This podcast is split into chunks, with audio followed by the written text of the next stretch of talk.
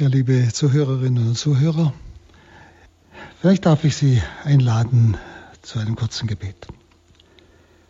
Heiliger Geist, der du im Wort gegenwärtig bist, sei du jetzt auch in uns allen, sowohl in mir, der ich spreche, wie in allen Hörern, gegenwärtig und lass uns das dein Wort verstehen. Lass uns wirklich in der Tiefe dieses Wortes graben dürfen, um diese ganze Wirklichkeit der Offenbarung Gottes an uns und vor allem an jeden Einzelnen persönlich zu verstehen und es auch zu erleben als eine Quelle der Kraft, der Freude, der Zuversicht, eine Quelle, die uns innere Ruhe schenkt inmitten des vielen Auf und Ab im Leben, aber auch in unserem Glaubensleben. Darum bitten wir dich. Amen. Nun, liebe Zuhörer, wir betrachten ja das Lukas-Evangelium schon über zwei Jahre. Das letzte Mal war es im November. Wir sind bis zum 17. Kapitel gekommen. Wenn Sie Ihre Heilige Schrift aufschlagen, wir sind beim Kapitel 17 Vers 20. Wir haben letztes Mal mit diesen Versen 20 bis 25 aufgehört. Die haben wir noch betrachtet. Aber ich möchte noch einmal kurz geschwind drüber fliegen, weil sie für das Verständnis des folgenden Textes und für den Zusammenhang wichtig sind. Im Vers 20 wird Jesus von den Pharisäern ja gefragt, wann das Reich Gottes komme. Und er antwortet, das Reich Gottes kommt nicht so, dass man es an äußeren Zeichen erkennen könnte. Da merken Sie schon, die haben unter dem Reich Gottes etwas ganz Konkretes sich vorgestellt, nämlich eben dieses messianische Reich, wo der Messias auftritt und auch ein äußeres ja, Gottesreich auf dieser Welt aufbaut, also etwas Sichtbares. Darum sagt Jesus, das Reich Gottes kommt nicht so, dass man es an äußeren Zeichen erkennen könnte. Man kann auch nicht sagen, seht, hier ist es oder dort ist es, denn das Reich Gottes ist schon mitten unter euch. Wir haben schon einmal, aber einfach zur Wiederholung gesagt, das Reich Gottes, dieses Wort, meint jenes Reich, das von Ewigkeit bei Gott ist. Das ist gleichsam das, was wir Himmel nennen was wir Seligkeit nennen, diese, dieses Reich Gottes ist durch Jesus Christus auf die Erde gekommen. Und in der Taufe sind wir ja hineingenommen, dürfen Teilnehmer sein an diesem Reich Gottes, an dieser Wirklichkeit Gottes, die sich ausdrückt, wenn wir es von Gnade sprechen, oder wenn Sie an die Früchte des Geistes denken, das sind dann Früchte, die gleichsam dieses Reich Gottes in uns hervorbringt. Nicht? Also er sagt, das Reich Gottes kann man nicht an äußeren Dingen sehen. Es ist etwas Unsichtbares, aber trotzdem wird es im Menschen, ja, ich würde sagen, wahrnehmbar. Ich sage es nicht sichtbar oder hörbar, sondern wahrnehmbar. Wo man merkt, woraus leben diese Menschen? Aus welcher Kraftquelle leben die? Sie leben aus der Kraftwelle des Reiches Gottes. Und dann äh, spricht Jesus nicht zu den Pharisäern mehr, denen sagt er nur, das, was ihr euch vorstellt, das kommt nicht. Aber Jesus nimmt jetzt diese Frage der Pharisäer und spricht zu seinen Jüngern. Und Jüngern habe ich Ihnen oft gesagt, das sind die, die sich entschieden haben, Christus nach Jerusalem zu folgen, in Tod und Auferstehung. Das heißt eben, sich entschieden haben für Christus ganz. Und er sagt zu seinen Jüngern, sprich, sagen wir ruhig, zu uns, es wird eine Zeit kommen, in der ihr euch danach sehnt, auch nur einen, einen von den Tagen des Menschensohnes zu erleben aber ihr werdet ihn nicht erleben. Und wenn man euch sagt, dort ist er, hier ist er, so geht nicht hin. Lauft nicht hinterher. Was will Jesus seinen Jüngern damit sagen? Wie gesagt, die Pharisäer fragen ihn nach dem Reich Gottes. Wann kommt es? Und Jesus lenkt ab und sagt, das, was ihr euch vorstellt, das wird nicht kommen. Es ist nicht ein Reich, das man an äußeren Reichsstrukturen erkennen kann, wie ein Staat, ein Staatswesen. Und deshalb spricht er zu den Jüngern, die eigentlich schon etwas verstanden haben von dem, was Reich Gottes ist. Und er benutzt jetzt einfach diese Frage der Pharisäer, wann wird es kommen? Das benutzt Jesus, um nun von diesem endgültigen Kommen des Gottesreiches, also praktisch von seiner Wiederkunft zum Gericht zu sprechen. Deshalb sagt er, es wird eine Zeit kommen, in der ihr euch danach sehnt, auch nur einen von den Tagen des Menschensohnes zu erleben. Hier ist nicht gemeint, dass die Jünger später nach der Himmelfahrt sich wünschen, noch einmal einen Tag mit Jesus, so wie er auf der Erde lebte, zu erleben. Denn Jesus sagt ja dann anschließend, denn wenn man euch sagt, dort ist er, nämlich er, Christus, der Menschensohn, oder hier ist er, so geht nicht hin, lauft nicht hinterher. Das heißt, es ist doch ein Hinweis auf diese Wiederkunft des Herrn. Denken Sie doch ja, in die Geschichte zurück, aber denken Sie an die, unsere Tage, wie oft Sie irgendwelche Botschaften lesen, hören. Oder wie viele heute schon aufgetreten sind, auch in unseren Breiten, die sich als Christus ausgeben, als gleichsam der Christus, der wiedergekommen ist. Und Jesus sagt, nein,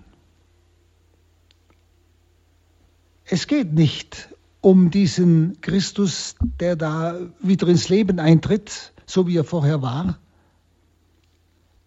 sondern es, sie werden sich sehnen in dieser Zeit, es ist die Zeit gemeint zwischen seiner Himmelfahrt und seiner Wiederkunft, es kommt also eine Zeit, wo sie sich sehnen nach dem Kommen Christi, nach dem endgültigen Kommen. Er geht ja aus vom Reich Gottes, nämlich sich sehnen nach dem endgültigen Anbruch des Reiches Gottes, ohne Ende. Und da sagt Jesus, es ist wie mit dem Blitz, der von einem Ende des Himmels bis zum anderen leuchtet, so wird der Menschensohn an seinem Tag erscheinen. Das heißt, ihr könnt nicht warten, so wie es die Pharisäer ja gefragt haben, woran erkennt man das? Ja? Er sagt zu den Jüngern, zu denen, die ihm folgen, ihr könnt nicht warten, bis irgendwelche Vorboten kommen im Sinne, ah, jetzt kommt der Herr, jetzt kann ich mich noch vorbereiten. Sondern es wird ganz plötzlich sein. Es wird wie mit dem Blitz sein. Und er wird nicht irgendwo auftauchen, so wie wir es gerade auch in den letzten ähm, Monaten, auch Jahren schon hören von einem sogenannten Messias, der wiederkommt, also gleichsam eine Wiederverkörperung Christi, der aber mal da auftaucht und mal dort auftaucht, dann heißt es wieder, er sei in Afrika aufgetaucht, dann wieder in England. Verstehen Sie, und da sagt Jesus, das ist es nicht, das ist er nicht. Sondern wenn er kommt, wird wie der Blitz, der vom Aufgang bis zum Untergang leuchtet, wird die ganze Welt auf der ganzen Erdkugel ihn erkennen. Also wenn wir heute fragen, ja, ist da Christus wieder aufge, äh, äh, wiedergekommen? Ist in der und der Person Christus wieder gegenwärtig, wie sich ja manche ausgeben? Sehen Sie, dann wissen Sie von vornherein aufgrund dieses Wortes, das ist er hundertprozentig nicht. wenn er kommt, dann erkennt das jeder und zwar ohne Zweifel auf der ganzen Welt. Schauen Sie, das ist doch eine ganz wichtige Aussage des Wortes Gottes, das absolut sicher ist. Nicht? Und deshalb brauche ich mich überhaupt nicht verwirren lassen von irgendwelchen Erscheinungen oder Zeichen oder, oder Leuten, die da auftreten und sich als Christus ausgeben, denen leider immer wieder Leute nachlaufen. Das brauche ich nicht. Ich weiß, wenn er kommt, dann erkenne ich es ganz klar. Und wenn ich es nicht erkenne, dann ist es auch nicht. Ich glaube, das könnten Sie so als Faustregel aus diesem Wort Gottes mitnehmen in den Alltag. Er sagt, aber vorher muss er noch vieles erleiden und von dieser Generation verworfen werden. Also Jesus spricht dann noch einmal eben äh, von dem, was noch ihm bevorsteht, bevor er zum Vater zurückkehrt und dann nach längerer Zeit eben wieder erscheint und wiederkommt. Wissen Sie, damals war eine große Sehnsucht nach dem Messias. Und zwar einfach, weil das Volk unter dem Druck der römischen Besatzung stand. Und Sie werden immer wieder merken, je größer die Drangsale auf der Erde werden, und die sind ja zurzeit nicht einfach, wenn Sie an all diese Naturkatastrophen, man kann wirklich sagen, am laufenden Band hören, einmal in dem Erdteil und dann mal in dem Erdteil und, und dann verschiedene Weisen, Katastrophen, die Menschen das Leben kosten und so weiter. Wenn Sie, wenn man von all diesen Katastrophen hört, wenn man auch vielleicht selber viel Leid erlebt, vielleicht aber auch darunter leidet, dass wir als Christen jetzt in unserem Land zu einer Minderheit gekommen sind, die man eigentlich angreift, vor allem wir uns Katholiken, verfolgt, kann man wirklich sagen, über die Medien oder über alles Mögliche, das kennen Sie alles, brauche ich ja nicht sagen. Wenn Sie das dann auch in uns heute die Sehnsucht erwacht nach dem Kommen des Herrn. Herr, wann ist endlich Schluss? Herr, wann kommst du und räumst mal auf? Könnte ich mir vorstellen, dass mancher das so im Herzen trägt. Wann hört dieses viele Leid in der Welt auf? Wann kommst du? Und wann geschieht wahre Gerechtigkeit und zugleich aber auch Barmherzigkeit? Also es ist die große Gefahr, wenn so viel Trübsal, und Nöte in der Welt sind, dass die Sehnsucht nach dem Kommen Gottes, nach dem Kommen Christi sich verstärkt. Und dann wird man, ja, möchte mal fast sagen, fast süchtig, ein bisschen übertrieben gesagt, aber fast süchtig, irgendwo ihn zu erkennen. Und dann ist man unheimlich offen, ansprechbar für irgendwelche Zeichen, wenn irgendjemand sagt, meinetwegen, der Messias kommt in zwei Tagen, nicht, oder äh, da und da ist der Weltuntergang und so weiter. Wir sind dann viel offener für dieses Kommen des Herrn, aber leider im Sinne, dass wir leicht verführbar sind. Und da müssen wir aufpassen. Da müssen wir aufpassen. Jesus warnt vor den Lügengeistern. Wenn sie sagen, dort ist Christus, er ist schon gekommen, hier ist er glaubt es nicht.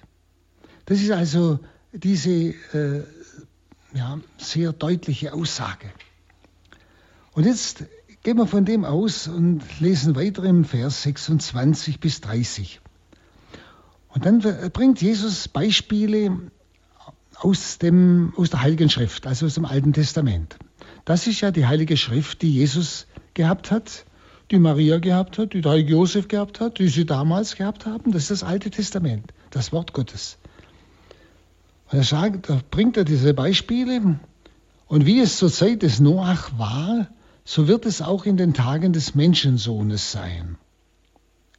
Die Menschen aßen und tranken und heirateten bis zu dem Tag, an dem Noach in die Arche ging. Dann kam die Flut und vernichtete alle. Und es wird ebenso sein, wie es zur Zeit des Lot war. Sie aßen und tranken, kauften und verkauften, pflanzten und bauten. Aber an dem Tag, als Lot Sodom, Sodoma verließ, regnete es Feuer und Schwefel vom Himmel und alle kamen um. Ebenso wird es an dem Tag sein, an dem sich der Menschensohn offenbart. Also Jesus spricht jetzt ganz deutlich von seiner Wiederkunft, eben ausgehend von der Frage der Pharisäer vorher. Die hat er aufgegriffen und spricht dann nicht von dem, was die eigentlich hören wollten, sondern er spricht von der endgültigen Ankunft des Reiches Gottes, nämlich von seiner Wiederkunft. Und gerade in diesen Versen, die wir gerade miteinander gehört haben, bringt Jesus Beispiele eben aus dem Alten Testament. Der entsprechende Punkt dieser Beispiele ist die Gottlosigkeit der Menschen. Also sie dienen nur der Welt. Sie kümmern sich überhaupt nicht um Gott. Deshalb diese Begriffe Sie trinken, essen, heiraten, kaufen, verkaufen, pflanzen, bauen. Wenn Sie, das ist ja alles nichts Böses, was hier berichtet wird. Sondern es sind nur Dinge des täglichen Lebens, in denen Sie total aufgehen. Es ist nichts Böses. Es sind Dinge des täglichen Lebens, aber in dem diese Leute total aufgehen. Und Jesus will ausdrücken, dass die Menschen allein nur an das Diesseits noch denken und ihre Bedürfnisse rein auf das natürliche Leben allein ausgerichtet haben.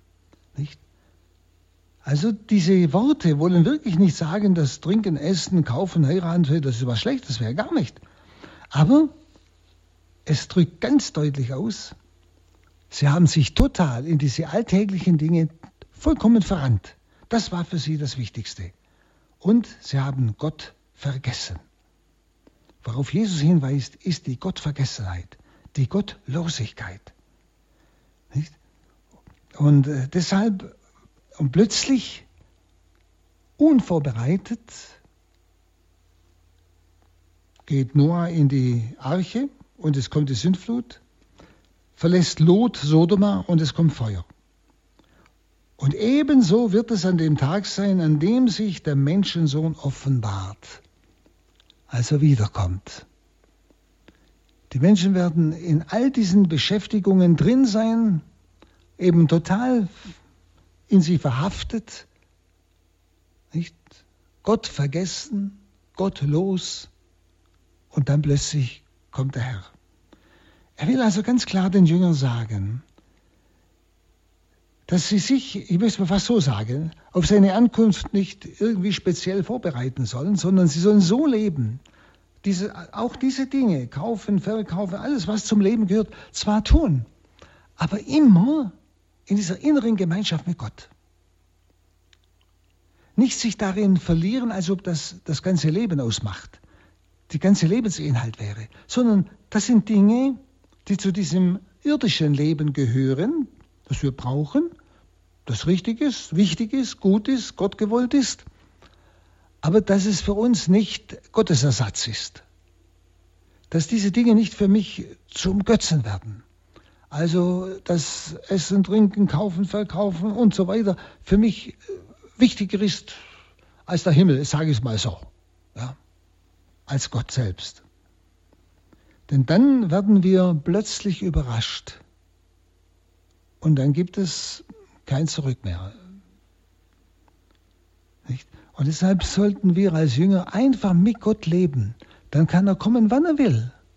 Wir tun das unsere in dieser Leben, was uns aufgetragen ist, aber in der Verbundenheit mit ihm, in der Entschiedenheit für Christus, im Glauben an ihn.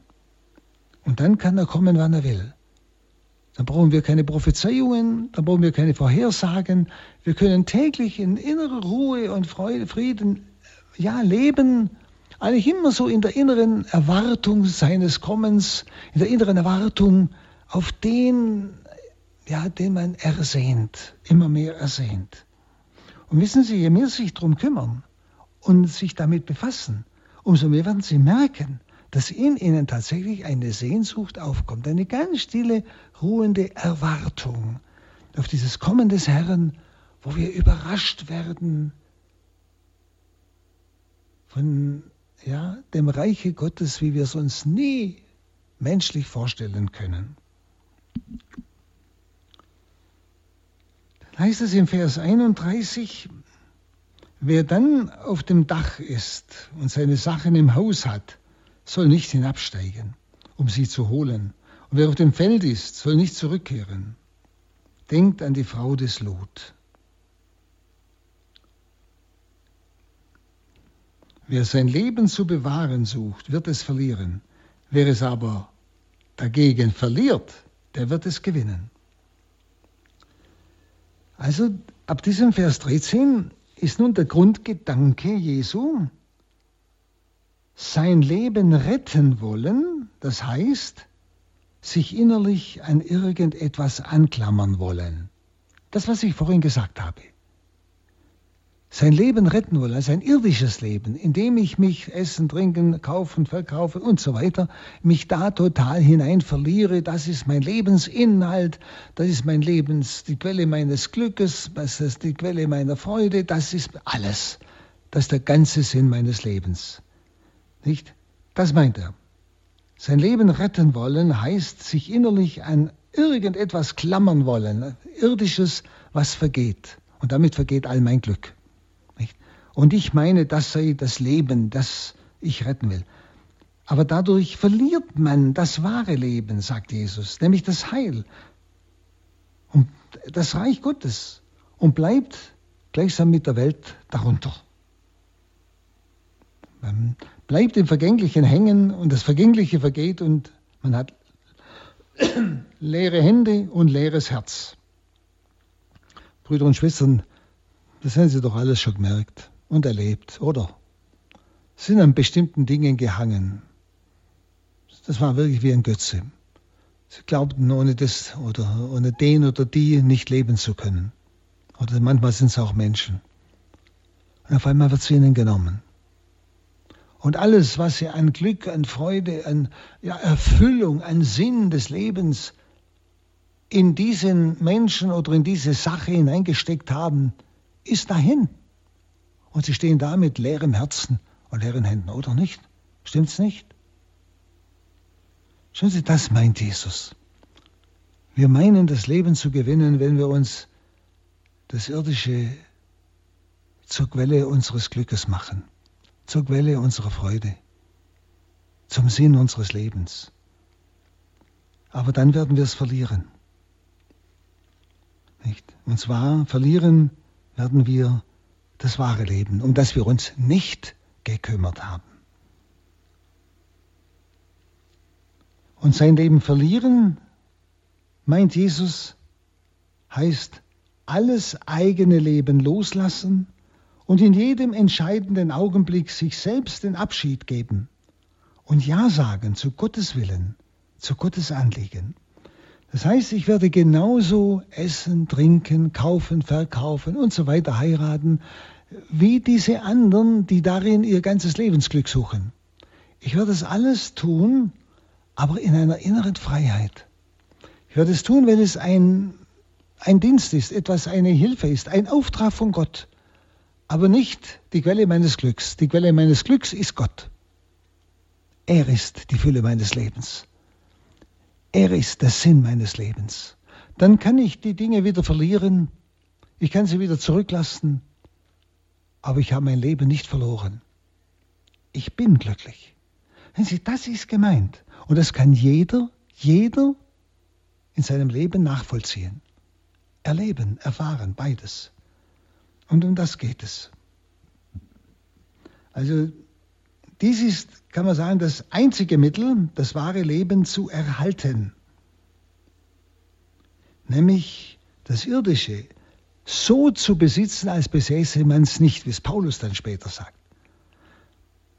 Es besitzen, dürft mich dran freuen und alles, aber nicht im Sinne, es ist der einzige Grund meiner Freude. Und ich freue mich, weil es ein Geschenk meines ewigen Vaters an mich ist, weil er mir damit eine Freude machen will. Da ist aber eher der Vater im Hintergrund, der mir auch diese Güter schenkt, der mir dieses Essen schenkt, der mir einen lieben Menschen eine Seite gegeben und so weiter. Verstehen Sie, da ist ein Unterschied. Ein großer Unterschied. Das heißt, besitzen als besäße man nicht. Man ist dann eine unheimliche Freiheit. Und dann kann das Reich Gottes in mir wirksam werden, wo ich froh bin und glücklich bin. Da erlebt man dann, was Leben ist. Selbst dann, wenn manches ja, abfällt, wenn, wenn ich manches verliere, das wird jeder von Ihnen, wenn Sie schon mal älter sind, merken, je älter Sie werden, umso mehr verlieren Sie. Sie verlieren augenlich, sie verlieren Höre, das Hören, sie verlieren ein Stück vom Gedächtnis. Verstehen Sie, es nimmt ja alles etwas ab.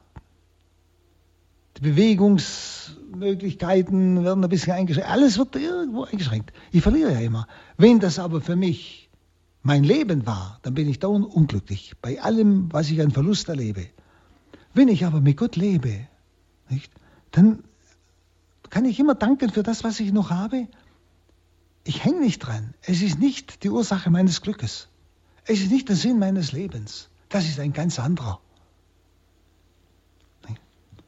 Und deshalb, ich rate Ihnen, wenn Sie das noch nie erfahren haben, riskieren Sie diesen Weg, den Jesus hier den Jüngern, seinen Jüngern, denen, die ihm nachfolgen wollen, anbietet. Es ist ein göttliches Wirken in uns.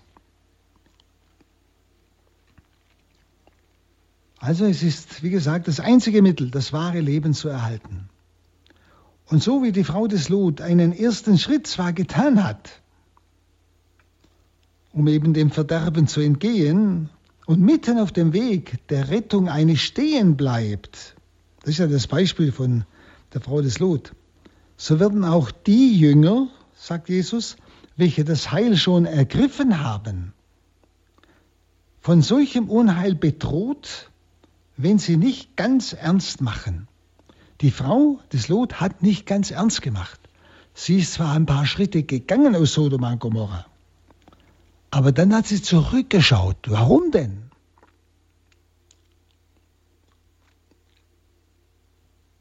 Sie ist sicher an diesem Sodom und Gomorra gehangen. Und all dem, was sie in ihrem Haus zurückgelassen hat, ist sie gehangen. Sie konnte es nicht zurücklassen. Und deshalb hat sie zurückgeschaut und wurde von den Flammen erfasst.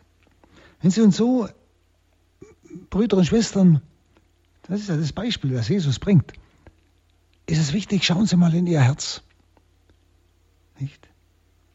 Wir sind auch schon, denke ich, sonst wären Sie jetzt sicher nicht am Radio, de, äh, schon Schritte gegangen. Wir haben das Heil schon ergriffen. Wir haben versucht, mit Gott zu leben schon. Aber wenn wir nicht ganz ernst machen, sind wir doch mal ganz ehrlich, ist dauernd die Gefahr, dass ich wieder an irgendwelchen irdischen Dingen hängen bleibe, die mir nur Leid und Sorgen bringen. Leid, wenn ich sie verliere, Sorgen aus Angst, ich verliere sie wieder. Oder stimmt's nicht? Schauen Sie, deshalb ganz entschieden Christus folgen. Das will Jesus sagen. Der Jünger, der, er muss sich ganz entschieden ihm folgen. So wie Lot. Er hat nicht mehr zurückgeschaut. Er hat alles zurückgelassen und ist den Weg weg vom Verderben gegangen, nämlich auf das Heil zu. Das, das sind diese Beispiele aus dem Alten Testament, die Jesus hier bringt. Dann im Vers 34 heißt es, ich sage euch, von zwei Männern, die in jener Nacht, eben jener Nacht, wo der Herr kommt, auf einem Bett liegen, wird der eine mitgenommen und der andere zurückgelassen. Von zwei Frauen, die mit derselben Mühle Getreide mahlen, wird die eine mitgenommen, die andere zurückgelassen. Da fragten sie ihn, wo wird das geschehen, Herr? Und er antwortete, wo ein Aas ist, da sammeln sich auch die Geier. Also hier in diesem Vers spricht der Herr von der Scheidung am Tag der Entscheidung. Der Scheidung am Tag der Entscheidung. Das ist der Tag seiner Wiederkunft. Und wie gesagt, er kann heute Abend noch kommen. Es kann jeden Augenblick sein. Nicht? Es ist dann, aber wenn er kommt, der Tag der Scheidung. Und der Tag des Menschensohnes lässt keine Zeit zur Rettung des irdischen Gutes oder des natürlichen Lebens. Es ist dann die Zeit der Scheidung und der letzten Entscheidung. Es ist die Zeit der Aufnahme in das Reich der Herrlichkeit oder auch die Ausscheidung aus demselben. Und so wird bei der Wiederkunft des Herrn getrennt, was auf Erden ja oft auch in engster Verbindung zusammenlebte. Zwei, die auf dem Bett liegen, also bei Nacht kann es sein. Eine wird mitgenommen, der andere zurückgelassen. Das heißt, der eine kommt in das, was Jesus sagt, das ewige Leben, das Reich Gottes, der andere wird ausgestoßen. Oder zwei Frauen malen an einer Mühle. Das sind diese Steinmühlen, wo ein Stock durch das, durch das große Steinrad gesteckt wird und auf beiden Seiten drehen dann zwei Frauen und malen die Körner. Das ist bei Tag, nicht? Das andere, die liegen im Bett, das ist bei Nacht, ist bei Tag. Das heißt, das Kommen des Herrn kann bei Tag oder bei Nacht sein, jederzeit. Und darauf weisen ja auch die Beispiele hin, nicht? Und wiederum, die eine wird mitgenommen, die andere wird zurückgelassen. Also hier auf Erden sind bis zur Ankunft des Herrn die Gläubigen und die Ungläubigen untereinander gemischt. Ich denke, das kennen Sie, das wissen Sie aus eigener Erfahrung. Bis zur Wiederkunft des Herrn sind Gläubige und Ungläubige untereinander gemischt. Darum heißt, der eine wird mitgenommen, der andere zurückgelassen. Also sie ruhen, wie gesagt, bei dem Beispiel auf einem Lager, sie arbeiten in einem Beruf. Und diese engsten Verbindungen werden bei der Wiederkunft Jesu endgültig gelöst werden für alle Ewigkeit. Selbst engste Verbindungen wo der eine eben sich vollkommen den Sinn des Lebens im Irdischen gesucht hat, der andere in Gott. Ja. Und auf die bestürzende Frage der Jünger, ähm, ja, wo wird es sein? Wo wird das geschehen, Herr? Da gibt Jesus als Antwort ein Sprichwort. Das ist ein Sprichwort. Dort, wo ein Aas ist, da sammeln sich ganz schnell die Geier. Das heißt so sicher, wie die Geier sich bei einem Aas sammeln, so sicher wird es mit der Ankunft des Herrn sein. Also auf die Frage der Jünger, wo wird das geschehen, gibt der Herr eigentlich keine direkte Antwort, sondern er sagt nur, es ist todsicher. Es wird so plötzlich sein. Das ist dieses Sprichwort. Das heißt also, er will sagen, so schnell wird das Gericht der Scheidung eintreffen, wo der eine mitgenommen wird, der andere zurückgelassen. Und es heißt auch, wo die Welt zum Gericht reif ist, da tritt das Gericht so gewiss und so sicher ein, wie sich die Geier bei einem gefallenen Kadaver einfinden.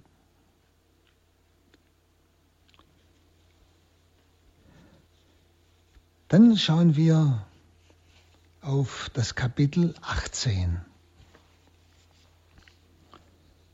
Das ist das Gleichnis vom gottlosen Richter und der Witwe. Jesus sagte ihnen durch ein Gleichnis, dass sie alle Zeit beten und darin nicht nachlassen sollen.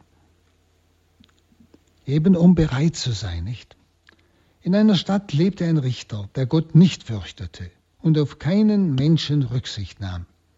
In der gleichen Stadt lebte auch eine Witwe, die immer wieder zu ihm kam und sagte, verschaff mir Recht gegen meinen Feind. Lange wollte er nichts davon wissen. Dann aber sagte er sich, ich fürchte zwar Gott nicht und nehme auch auf keinen Menschen Rücksicht, trotzdem will ich dieser Witwe zu ihrem Recht verhelfen, denn sie lässt mich nicht in Ruhe. Sonst kommt sie am Ende noch und schlägt mich ins Gesicht. Und der Herr fügte hinzu, Bedenkt, was der ungerechte Richter sagt. Sollte Gott seinen Auserwählten, die Tag und Nacht zu ihm schreien, nicht zu ihrem Recht verhelfen, sondern zögern? Ich sage euch, er wird ihnen unverzüglich ihr Recht verschaffen. Wird jedoch der Menschensohn, wenn er kommt, auf der Erde noch Glauben finden? Also, liebe Zuhörer, Sie merken, es hat mit dem Vorausgehenden zu tun. Wenn er kommt, wird er noch Glauben finden. Jesus spricht jetzt von der inneren Einstellung, von, man könnte sagen, von dieser Grundhaltung des Wartens auf seine Wiederkunft. Und zwar in einem Gleichnis sagt er ihnen eigentlich, dass sie immer beten sollen und nicht nachlassen sollten. Das heißt einfach in dieser Gebetshaltung sein. Beten heißt ja nicht, dass ich dauernd sprechen muss. Gut, wenn ich schlafe, kann ich das auch nicht. Sondern dass ich in dieser inneren ja, Grundeinstellung bin auf den Herrn hin. Er ist die Mitte meines Lebens. Er ist das Ziel meines Lebens. Er ist die Quelle meiner Kraft. Er ist die Quelle meiner Freude. Verstehen Sie? Das ist Beten, diese Grundhaltung haben. Das wird sich dann im Gebet ausdrücken, wo ich mit Worten zu Gott spreche oder wo ich einfach nur Zeit für Gott nehme oder wo ich esse, trinke, kaufe, verkaufe, meine Aufgaben erfülle, mein Leben erhalte, aber eben es ist der Wille Gottes. Es ist immer aus diesem Gehorsam zu Gott, aus dieser Liebe zum Herrn. Das ist gemeint, mit allzeit beten, nicht nachlassen, also immer in Gott leben mit ihm leben. Also man könnte es mal ganz grob sagen, indem ich mich nicht durch die Sünde oder Unterlassung des Guten von Gott trenne oder ihn gleichsam aus mir hinausschmeiße. Denn wir sind ja seit der Taufe bewohnt vom dreifaltigen Gott.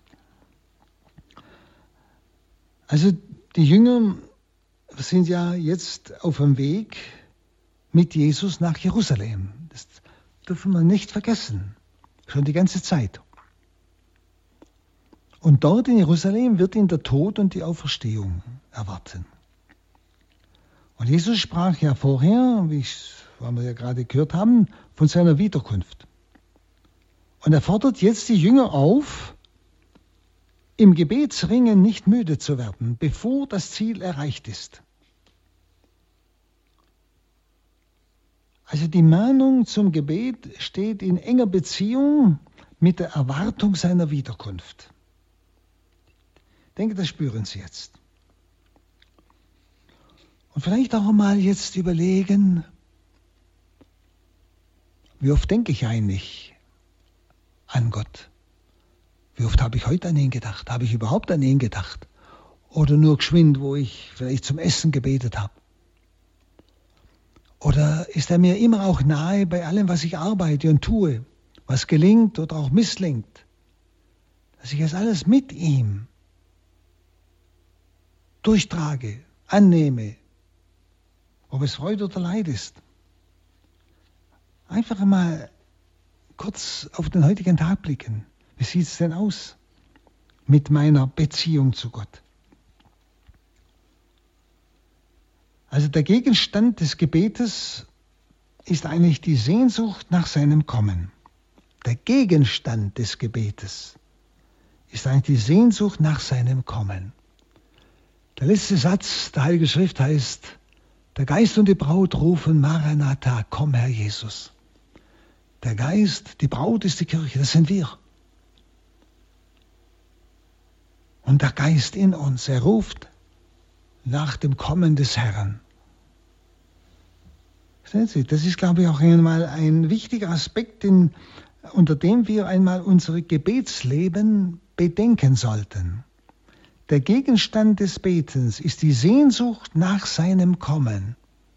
Spielt die Sehnsucht, ich sage mal Sehnsucht, in meinem Herzen nach seinem Kommen, in meinem Beten eine Rolle? Überlegen Sie mal. Vielleicht müsste da ein Ruck geschehen. Vielleicht müssen Sie da eine Umkehr vollziehen in Ihrem Gebetsleben. Das, müssen, müssen nicht deshalb andere Gebete sein. Aber wenn ich zum Herrn spreche, wenn ich sag mal, meine Liebe zu ihm ausdrücke, meine Dankbarkeit, mein Lob, meine Anerkennung, dann ist das doch wirklich nur echt, wenn ich auch wirklich auf seine Ankunft warte.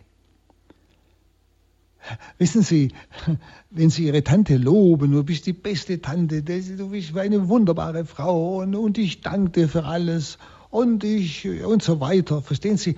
Äh, und äh, ich liebe dich, aber ich habe keine Sehnsucht, dass sie kommt. Hoffentlich kommt sie nicht. Verstehen? Merken Sie, dann ist das alles, was ich da sage, von Grund auf verlogen. Merken Sie es. Und deshalb, wenn ich Jesus sage, ich liebe dich oder ich danke dir oder zum Vater, zum Heiligen Geist, ich lobpreise dich, du bist großartig und so weiter, wie wir es in den Psalmen ausdrücken, in eigenen Gebeten ausdrücken. Aber ich sehne mich ja gar nicht nach seinem Kommen, also bitte bleib mir noch fern, vom, bleib mir noch vom Leib, bitte, ne, pressiert dich, lass mich noch in dieser Welt, da ist viel schöner als bei dir. Verstehen Sie, da stimmt doch was nicht, oder? Merken Sie, man kann leicht über das Wort Gottes weglesen. Aber wenn ich es betrachte und tiefer höre, dann geht es mir an den Nerv. Dann muss ich umkehren. Dann muss ich etwas ändern. Vielleicht in meinem Gebetsleben, dass ich bewusst in dieses Lobpreis, Dank Gott, die Liebe zu Gott und so weiter, dass ich da auch mit Worten immer wieder die Sehnsucht nach seinem Kommen einfließen lasse. Ich glaube, das haben Sie verstanden. Der Gegenstand des Gebetes, so wie Jesus hier schildert, ist die Sehnsucht nach seinem Kommen. Und wegen der Gefahr der Ermüdung, das kennen wir alle, gell? Wegen der Gefahr der Ermüdung bringt Jesus genau dieses Gleichnis von diesem gottlosen Richter. Nicht? Wenn der Herr lange auf sich warten lässt, und er lässt ja länger warten, nicht? Schon 2000 Jahre. Und in unserem eigenen Leben, je nachdem wie alt sind, wie alt sie sind, ja. Da man denkt, ja, da kommt er morgen noch nicht. Verstehen Sie? Man ermüdet. Und deshalb bringt Jesus dieses Gleichnis. Und Jesus drückt sich, man könnte sagen, im Extrem etwas aus, nämlich der Richter ist bewusst gottlos, egoistisch. So, so schildert ihn Jesus. Es heißt ja, er wollte nicht. Also er wollte sie absolut nicht erhören. Er wollte ihr absolut nicht helfen. Also er hoffte, dass die Witwe durch das dauernde Abgewiesen werden von, durch ihn, dass sie endlich aufgibt. Denn wissen Sie, man muss wissen, dahinter steckt Folgendes. Eine Witwe damals war eine wehrlose und eine schutzlose Person. Damals. Nicht? Und deshalb dieses Beispiel, dieses Gleichnis. Nicht? Und darum wollte er sie abwimmeln. Die hat ja nichts, die kann ihm ja nichts zahlen, nicht? Und so weiter. Das bringt ja nichts, wenn ich die verteidige, nicht? Also es ist ein ganz extremes Beispiel, das Jesus bringt. Aber diese Witwe gab nicht auf. Sie kam zu ihm. Das heißt im Griechischen, im Imperfekt, das heißt dauernd, dauernd. Sie ist ihm dauernd die Tür eingerannt, könnte man übersetzen, nicht? Und er verschafft ihr jetzt Recht. Warum? Aus Angst. Sie könnte ihm noch ins Gesicht schlagen. Aus Angst. Und darum sagt Jesus, bedenkt, was der ungerechte Richter sagt. Bedenkt es. Er, der Ungerechte, der, sie nicht, der ihr nicht zu Hilfe kommen will. Aber er tut es aus Angst. Und jetzt auf diesem dunklen Hintergrund dieses Beispiels lehrt Jesus die Jünger Folgendes. Er stellt diesem ungerechten Richter den gerechten Gott gegenüber. den gerechten Gott. Und dann sagt Jesus, wenn schon dieser Richter, dieser Gottlose, dieser Ungerechte, wenn der schon hilft, nur aus Angst um sich selber, wie viel mehr dieser Gott, der gerecht ist, der Liebe ist. Wie viel mehr wird er seinen Auserwählten zum Recht verhelfen? Also wie viel mehr wird er ihr Gebet erhören? Nicht? Deshalb, glaube ich, verstehen Sie, dass Jesus auf diese Gefahr dieses Beispiel bringt, eben, dass wir ermüden, dass wir im Gebet nachlassen, vor allem wenn wir nicht sofort erhört werden. Nicht? Dann geht es nicht darum, dass dieser Gott genauso ungerecht ist wie dieser Richter, der auch nicht erhören will, sondern Gott will erhören, wie es ja nachher heißt. Aber er lässt manchmal warten. Nicht? Es heißt ja hier, das Recht. Er wird ihnen das Recht verschaffen. Aber wann der richtige Zeitpunkt ist, das wissen wir ja oft gar nicht. Deshalb muss er uns oft warten lassen. Das hat verschiedene Gründe. Aber es ist nicht, weil er ein ungerechter Richter ist wie der andere. Er ist gerecht und er ist die Liebe und er will uns erhören, weil er ein guter Gott ist. Aber wenn er uns warten lässt, dürfen wir nicht müde werden. Wir müssen seiner Liebe vertrauen. Wir müssen glauben können. Wenn er uns warten lässt, ist das ganz, ganz wichtig für die Erhörung. Er hat seinen Grund dafür.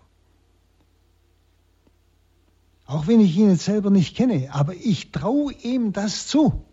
Verstehen Sie? Das ist ja ein Ausdruck des Vertrauens zu Gott. Das ist ja ein Ausdruck der Liebe ich traue dir zu, wenn du mich warten lässt, dann hat es einen ganz wichtigen Grund. Du bist gerecht und du bist die Liebe. Du willst mich nicht schikanieren. Du hast mich auch nicht vergessen. Das hat einen Grund. Also bedenkt, was der, gerechte, was der ungerechte Richter sagt, sagt Jesus, bedenkt es einmal, dann werdet ihr umso mehr Gott verstehen. Aber auch, dass dieser Gott gerecht ist. Wenn er euch warten lässt, dann nicht deshalb wie der, gerecht, der ungerechte Richter, sondern aus ganz wichtigen Gründen, die für euer Heil sind. Nicht deshalb sollte Gott seinen Auserwählten, die Tag und Nacht zu ihm schreien, nicht zu ihrem Recht verhelfen. Sollte, sollte er zögern? Nein. Wenn Sie, wir verstehen natürlich unter Zögern, wenn er nicht sofort reagiert. Nein. Zögern heißt, wenn der Augenblick kommt, wo es genau richtig ist, und wenn er dann es verschieben würde, das wäre Zögern. Aber dann wird er handeln. Nicht? Und es heißt, wie gesagt, es geht um das Recht mit Artikel. Er wird ihnen das Recht verschaffen. Und er meint mit diesem Recht die Rechtfertigung. Ja? Das heißt die Rettung bei der Wiederkunft des Herrn die Rettung bei der Wiederkunft. Es geht ja um die Wiederkunft. Hm? Das Gebet, das uns dauernd in dieser Spannung der Erwartung hält. Und dann wird uns das Recht verschaffen. Die Rettung, die Rechtfertigung, die Teilnahme am Reich Gottes bei seiner Wiederkunft. Und diese Auserwählten sind besonderer Gegenstand der göttlichen Fürsorge. Und das dürfen wir wissen und sollen wir wissen, sagt Jesus. Wenn Sie, es ist so wichtig, dass wir in das Wort Gottes hineinhören. Das kann uns kein frommes Buch sagen. Dann ist es nur der Schreiber, auch wenn es ein frommer Mensch war. Aber der ist nicht Gott. Das kann sein Wunsch sein. Aber die Schrift, das ist Wort Gottes. Das sagt er mir. Ich kann mich darauf verlassen, er hört mich und er erhört mich so schnell wie möglich, sobald es möglich ist, zu meinem Heil, zum Heil anderer und so weiter. Nicht? Er zögert nicht, er wartet nicht, er langweilt nicht. Das ist Aussage Gottes. Wenn Sie und daran denken, wenn Sie manchmal Tage und Jahre beten für einen Menschen um die Umkehr. Bleiben Sie dran. Stellen Sie gar nichts in Frage. Bleiben Sie dran und machen Sie weiter. Auf Kraft, und zwar Kraft dieses Wortes. Ja, ganz wichtig. Dann ist das alles sehr, sehr wichtig, dass Sie so lange um einen Menschen ringen müssen. Und Sie wissen gar nicht, wie viel andere Menschen, für die niemand betet, Gott durch ihr Gebet rettet, weil sie so lang um einen ringen. Das wissen wir doch nicht. Wir wissen nur, er ist die absolute Liebe. Und er tut das Bestmögliche. Und das lässt uns zur, zur Ruhe kommen, ohne müde zu werden. Das ist wichtig, ohne müde zu werden. Nun mit diesem Rufen Tag und Nacht, nicht? Äh, sagt er, sollte Gott genauso, wenn die Tag und Nacht zu ihm schreien, nicht zu ihrem Recht verhelfen, und zwar das Recht schlechthin, sondern zögern. Mit diesem Rufen Tag und Nacht meint er das beharrliche Gebet, nicht das ununterbrochene Gebet, im, wie ich am Anfang sagte, im Sinn von Worten, ununterbrochen sprechen, das kann ja keiner, nicht? Ich schlafe ja auch einmal. Oder ich muss etwas denken bei meiner Arbeit, die mir ja von Gott aufgetragen ist, nicht? Das, das ist nicht gemeint. Sondern das Wort Schreien zeigt eben, das gesteigerte Bitten trotz längerem Verzug der Erhörung. Deshalb, sie werden Tag nach schreien. Das heißt, es ist das gesteigerte Bitten trotz des längeren Wartenmüssens auf die Erhörung. Das, was ich vorhin gesagt habe. Nicht? Er zögert nicht. Es hat einen Grund, warum er mich warten lässt.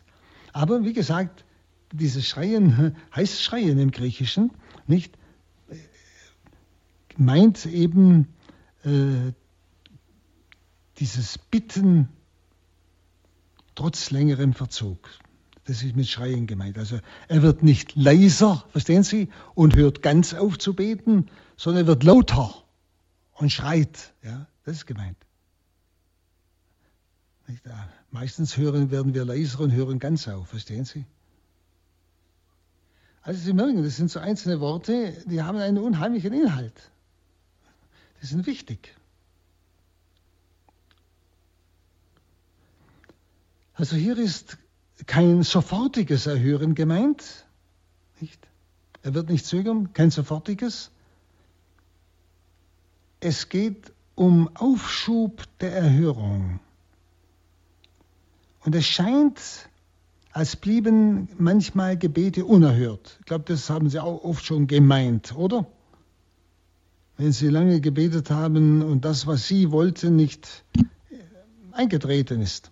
Aber wissen Sie, aus Gründen der Weisheit und Liebe Gottes lässt Gott sich bewegen zu solchem Warten lassen.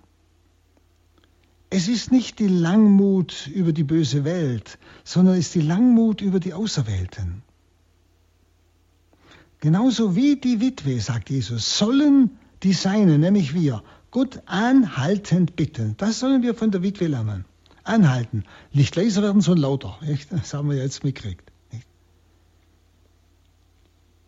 Es ist Weisheit und Liebe Gottes, die uns warten lässt. Gott weist nie zurück wie der Richter.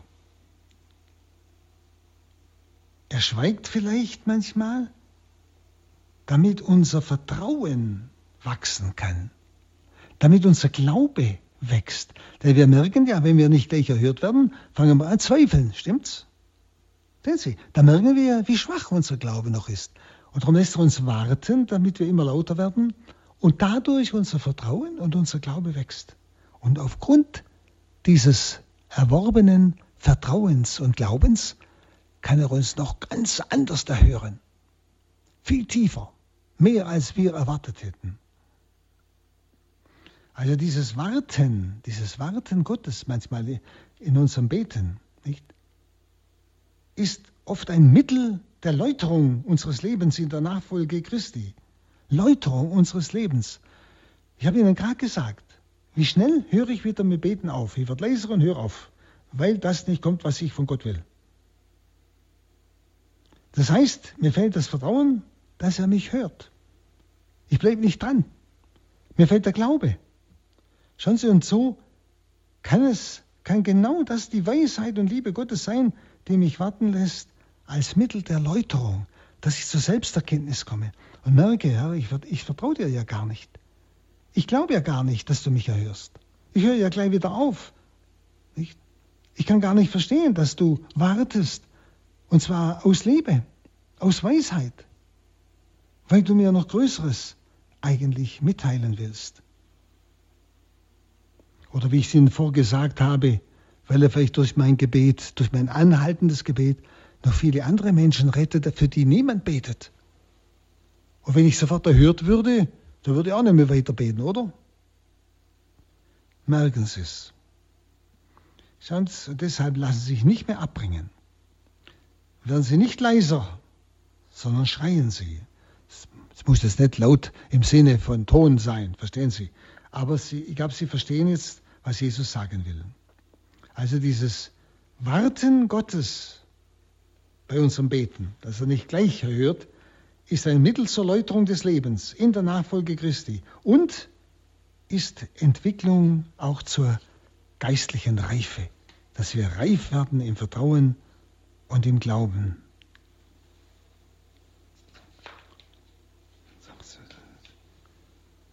Und wenn er sagt, ich sage euch, er wird in Eile ihnen das Recht verschaffen. In Eile. Dieses in Eile ist ein göttliches Zeitmaß. Und zwar für die ganze Zeit des Wartens in Geduld. Das heißt aber, sobald das, was die Weisheit und Liebe Gottes eigentlich erreichen will, durch dieses mich warten lassen, was die Erhörung angeht, aber sobald das erreicht ist, wird es sofort in Eile, ohne Verzögerung, antworten. Mich erhören. Das ist gemeint. Das in Eile ist ein göttliches Zeitmaß für die ganze Zeit des Wartens in Geduld. Wenn Sie, er kann gar nicht schneller zur Erlösung eilen und zur Erhörung eilen, als es seine Weisheit und Liebe erlauben. Also alles, was geschehen muss, wird endlich und plötzlich am Ende der Tage hereinbrechen.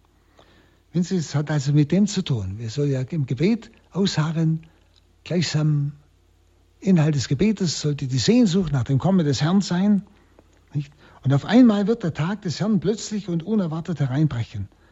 Also auch das wird ja immer, immer mitlaufender Inhalt des Gebetes sein. Nicht? Das Kommen des Herrn. Und dass wir auch da nicht müde werden und sagen, kommt er doch nicht, solange ich lebe, also äh, erwarte ich schon gar nicht mehr. Wissen Sie, dann ist auch meine Liebe zum Herrn, mein Lobpreis, mein Dank, das habe ich Ihnen schon gesagt, eigentlich nicht, nicht in Ordnung. Das ist nicht, nicht wahrhaftig, nicht ehrlich. Ja? Deshalb wird alles, was geschehen muss, sowohl das, was Inhalt meines Betens ist, aber vor allem auch dieser Inhalt meines Betens, nämlich die Sehnsucht nach seinem Kommen, all das, was geschehen muss, wird endlich, endlich nach dem Warten und plötzlich am Ende der Tage hereinbrechen. Sein Kommen. Endlich, nach langem Warten, nicht? Und trotzdem plötzlich. Ja? Das ist wichtig. Endlich nach langem Warten und trotzdem plötzlich. Ja, fast unerwartet. Damit sagt Jesus eigentlich gar nicht, wie bald seine Ankunft sein wird. Das sagt er gar nicht. Und am Schluss fragt Jesus noch, Sie haben es ja vorhin gehört, wird jedoch der Menschensohn, wenn er kommt auf Erden, noch Glauben vorfinden. Und zwar heißt es den Glauben, mit Artikel im Griechischen wird der Mensch nur noch den Glauben vorfinden, nicht irgendeinen Glauben. Und Jesus meint den Glauben des nicht ermüdenden Bittens. Verstehen Sie? Wird der Menschensohn, wenn er kommt auf Erden, noch den Glauben vorfinden. Den. Nämlich diesen Glauben des nicht ermüdenden Bittens. Diesen ausharrenden Glauben wird er ihn finden. Oder sind alle leise geworden und verstummt? und haben nicht mehr geschrien. Schauen Sie, diese Zweifelsfrage des Herrn soll eigentlich anspornen, im gläubigen Gebet nicht matt und nicht lässig zu werden.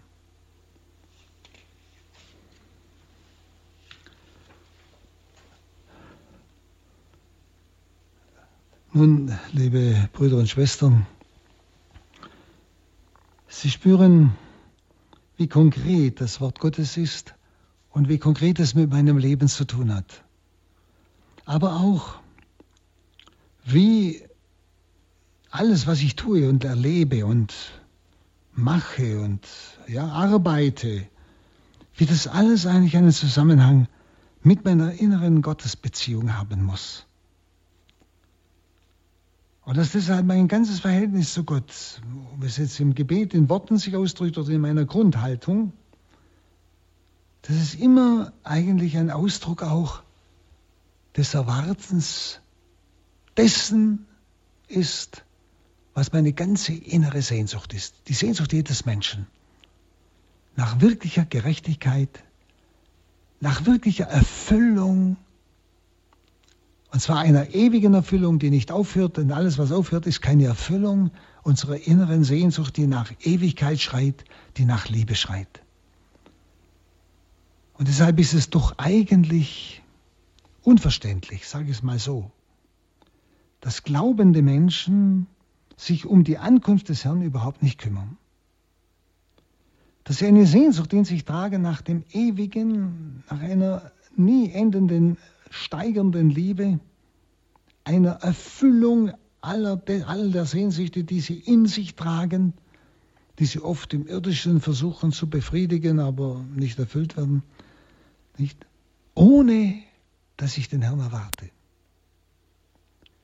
Schauen Sie, ich glaube, es ist wert, dass Sie das die nächsten Tage so einmal in sich aufnehmen, betrachten, tagsüber mitgehen lassen sich prüfen, ob mein Beten, mein Arm, mein Tun wirklich in dieser Beziehung zu, zu Gott, zum Vater, zu Jesus, zum Heiligen Geist ist, dass es ein Ausdruck meiner Bereitschaft ist, ihn zu empfangen, wenn er plötzlich kommt, endlich und plötzlich, oder auch, dass ich ihn, dass immer mehr auch in mir die Erwartung, die Sehnsucht wächst und wachsen darf